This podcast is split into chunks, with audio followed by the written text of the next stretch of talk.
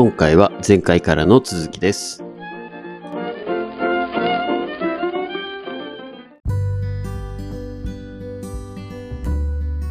いや、実際農協、自分の父親の実家ははい。新潟で米農家なんで、い言ってましたね。はい、なんかよく見てましたけど、まあ、実際生産調整とかありますから、それ以上つくんだ的な話とかも普通にありますから、うん。まあ、社会全体で見て大きな旗振りをしなきゃいけないっていうのって、うんまあネットとかも含めて、まあ、個々の農家が状況、状況をなかなか把握できないっていう時代だったと思うんですよ。うんうん。まあ、なので農協っていう大きな旗振り役が必要だった。で、それによって、まあこう、一色単にこう、出荷も引き受けて、で、全国にっていう、そういうプラットフォームがあったっていうだけの話になるようにも感じるんですよ。うんうんでも、おっしゃるように、これからの時代、うん。もう SNS 含めて、一農家が直販ってたやすい時代になってきたと思うんで、うん。もう時代に合ってなくなってる気がするんですよね。JA っていうプラットフォーマーが。うん。でもやっぱりそこをかたくなにうちを経由しないと種売らないみたいなこととか、うん。うん。まあ町からね、村八部じゃないですけど、そういう後ろ指さされるみたいなことっていうのも、まだ文化として残ってるっていうのも現実だと思うんで、うんうん。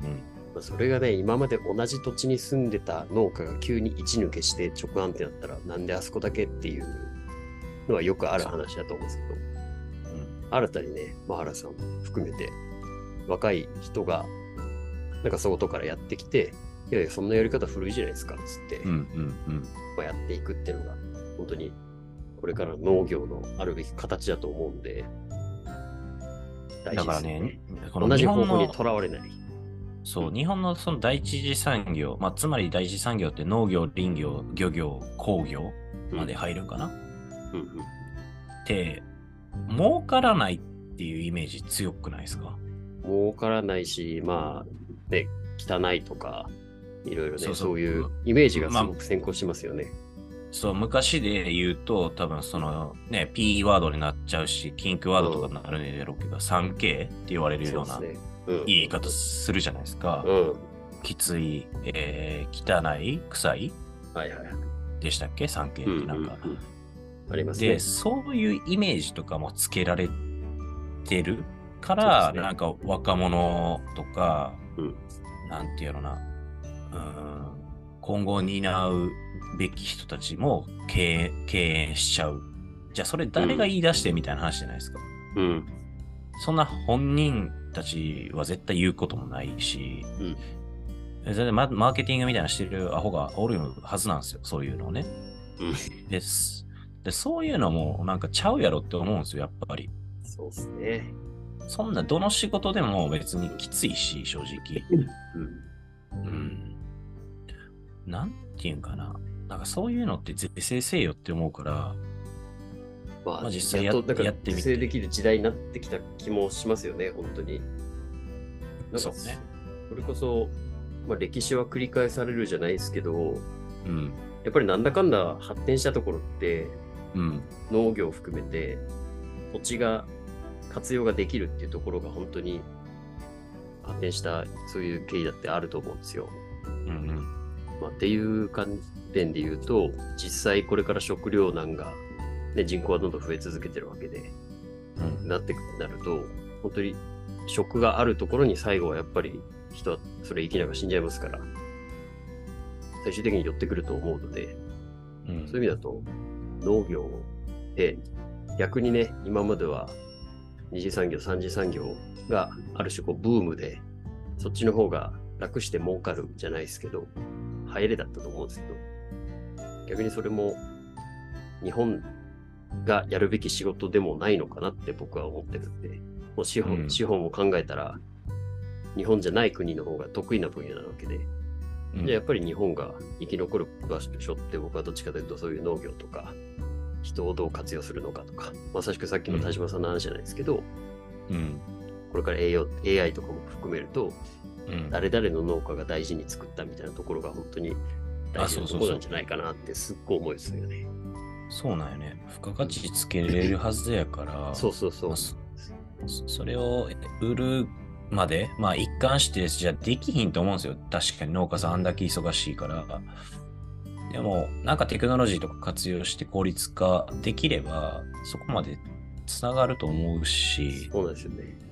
うん、で、いや、本当に世の中のただの5択並べてる親父と同じような言い分になっちゃいますけど、うん、農協がやるべきって、国内でまとめて国内で売るじゃなくて、国内でまとめたのを、まあ、新たな輸送技術とかも含めて、うん、日本のいいものを海外に発展しくして、あの、海外に展開していくっていう、うん。そういうところに担ってもらわないといけないと思うんですよ。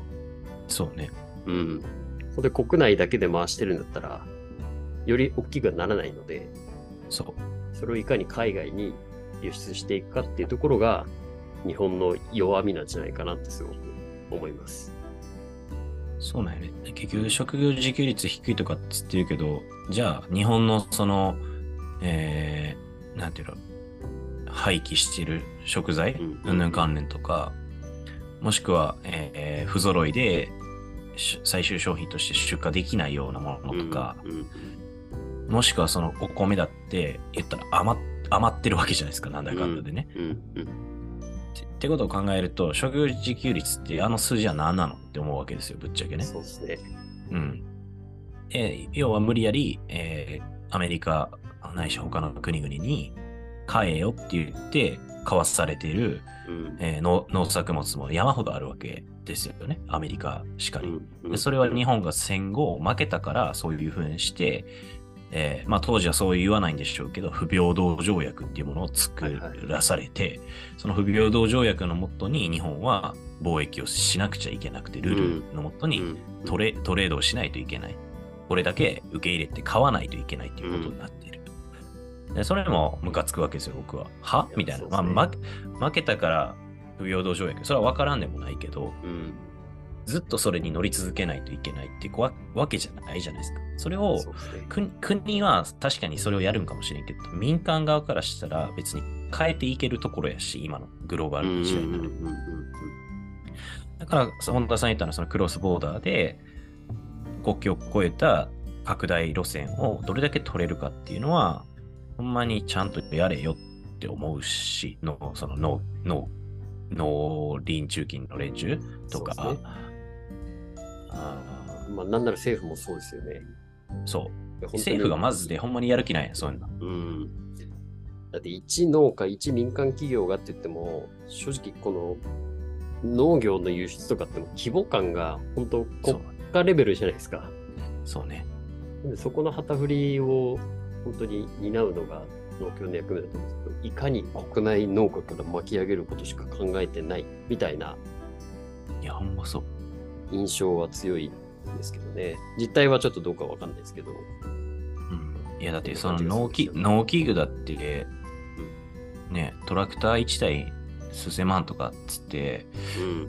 それローン組んで買うわけじゃないですか。もしくは、手出しのね、キャッシュアウトめっちゃ大きくて、そうですよ。そその時点でなペイできないですよ。そう、その時点でじゃあずっと農業ややってね、回収するまで、まあ回収できないかもしれないけど、回収するまでやってねっていう話なんですか？おかしな話で、それも。いやー、本当ですよ。